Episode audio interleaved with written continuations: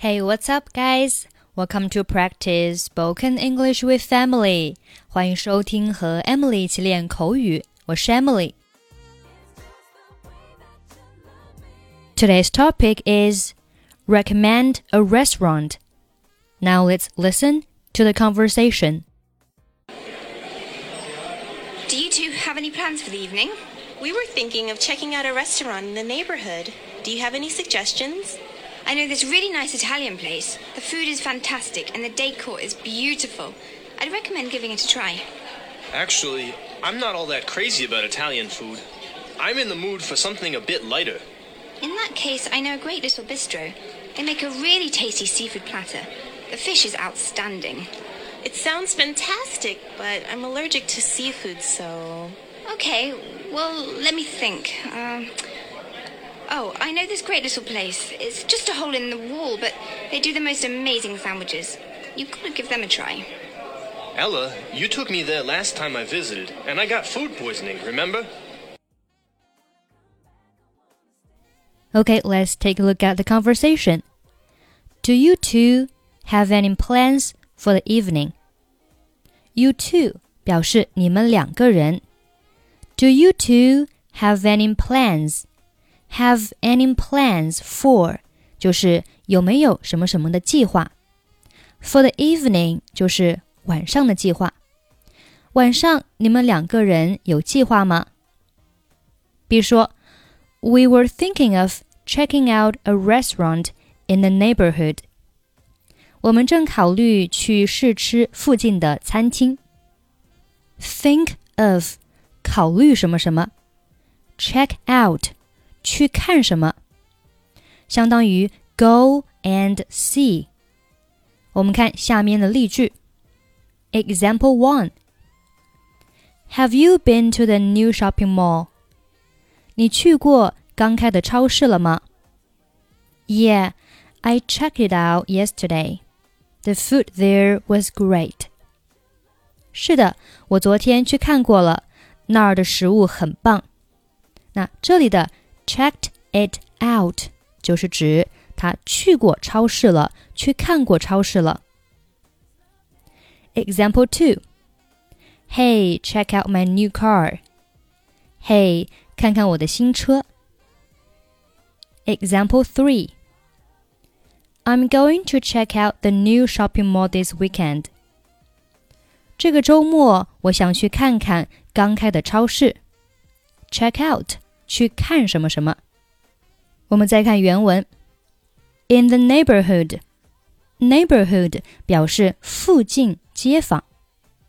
In the neighborhood 就是在这附近。Do you have any suggestions?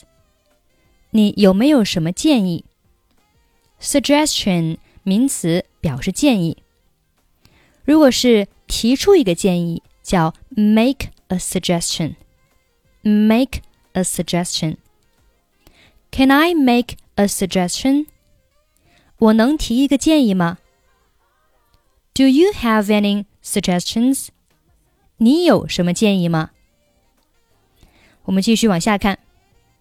A 说：“I know this really nice Italian place。”我知道有一家非常棒的意大利餐厅，Italian，意大利的。 The food is fantastic, and the decor is beautiful. 食物很美味，装饰很漂亮。Fantastic 形容词，极好的，极棒的，相当于 very good。Decor 装饰风格。Beautiful 形容词，漂亮的，美丽的。后面，I'd recommend giving it a try。 我推荐你们去试一下。这里 I 一撇 d 是 I would 的缩写。I would recommend giving it a try。recommend 动词表示推荐。我们看一下关于 recommend 的使用。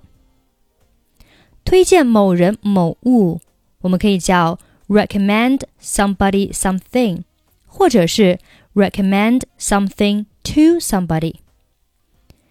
Recommend doing something， 推荐做某事。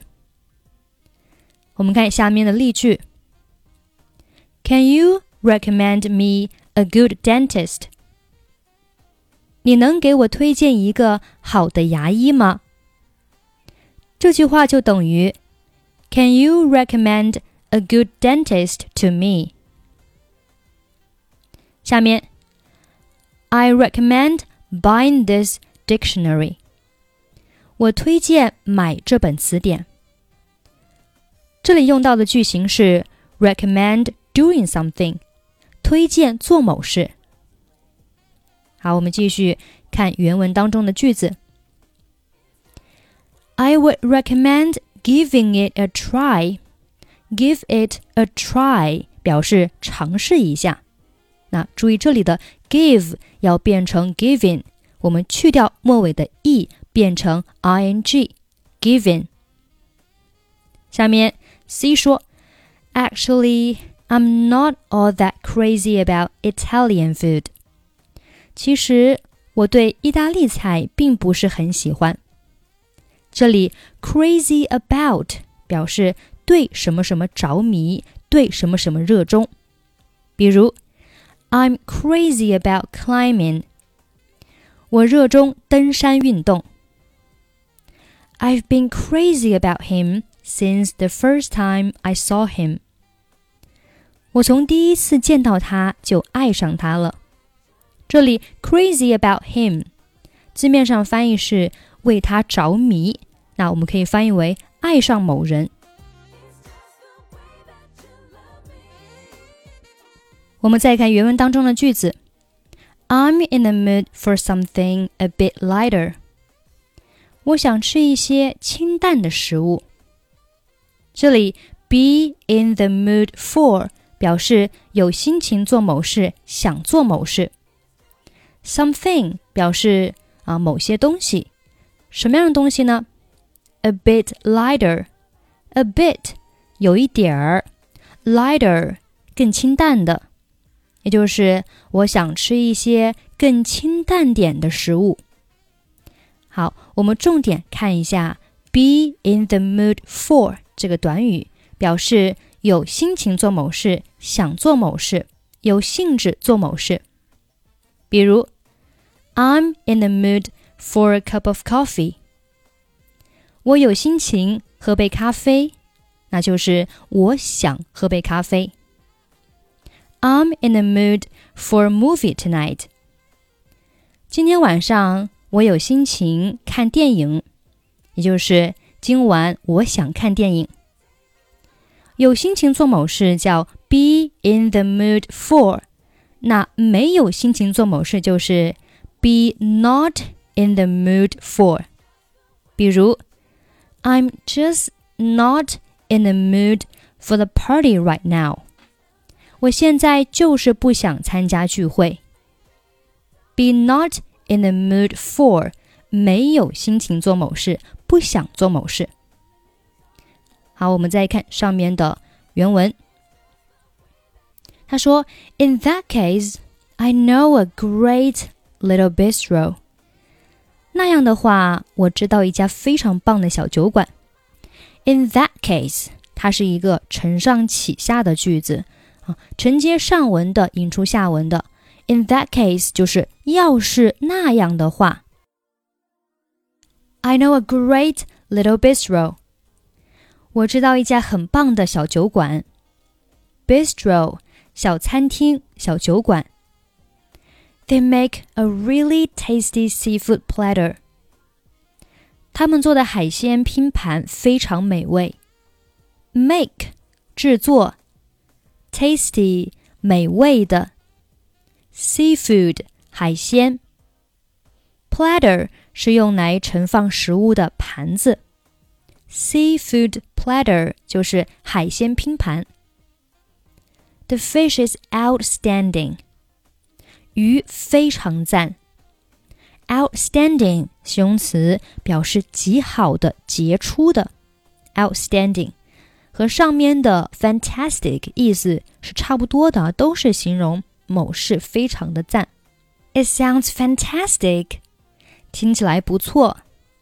But I'm allergic to seafood, so.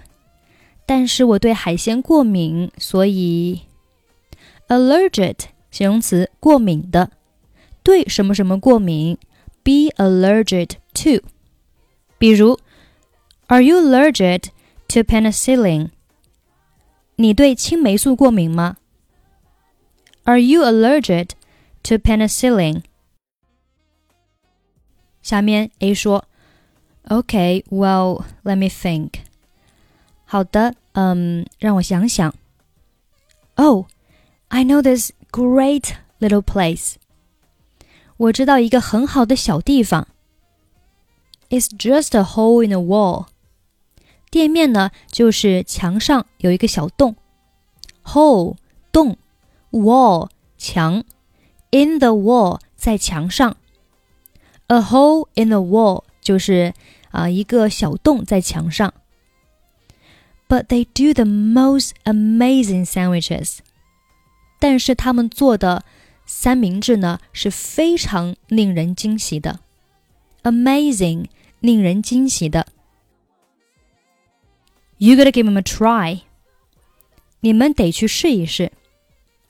Gotta，G U T T A。是美式口语当中的用法，相当于 have got to。have got to 就是必须、不得不。那这句话呢，就相当于 You have got to give them a try。C 说，Ella。You took me there last time I visited. Ella，上次我过来的时候，你带我去过。这里 took 是 take 的动词过去式，表示取拿。那 you took me there 就是你带我去过那儿。Last time I visited，上次我拜访你的时候。And I got food poisoning, remember？然后我食物中毒了，还记得吗 ？Food poisoning，食物中毒。Ella，上次我来的时候，你带我去过，我食物中毒了，还记得吗？好了，这就是我们今天的所有内容。欢迎你关注我们的微信公众号“英语主播 Emily”。最后，我们再来听一下今天的 conversation。Do you two have any plans for the evening? We were thinking of checking out a restaurant in the neighborhood. Do you have any suggestions? I know this really nice Italian place. The food is fantastic and the decor is beautiful. I'd recommend giving it a try. Actually, I'm not all that crazy about Italian food. I'm in the mood for something a bit lighter. In that case, I know a great little bistro. They make a really tasty seafood platter. The fish is outstanding. It sounds fantastic, but I'm allergic to seafood, so. Okay, well, let me think. Um, oh, I know this great little place. It's just a hole in the wall, but they do the most amazing sandwiches. You've got to give them a try. Ella, you took me there last time I visited, and I got food poisoning, remember?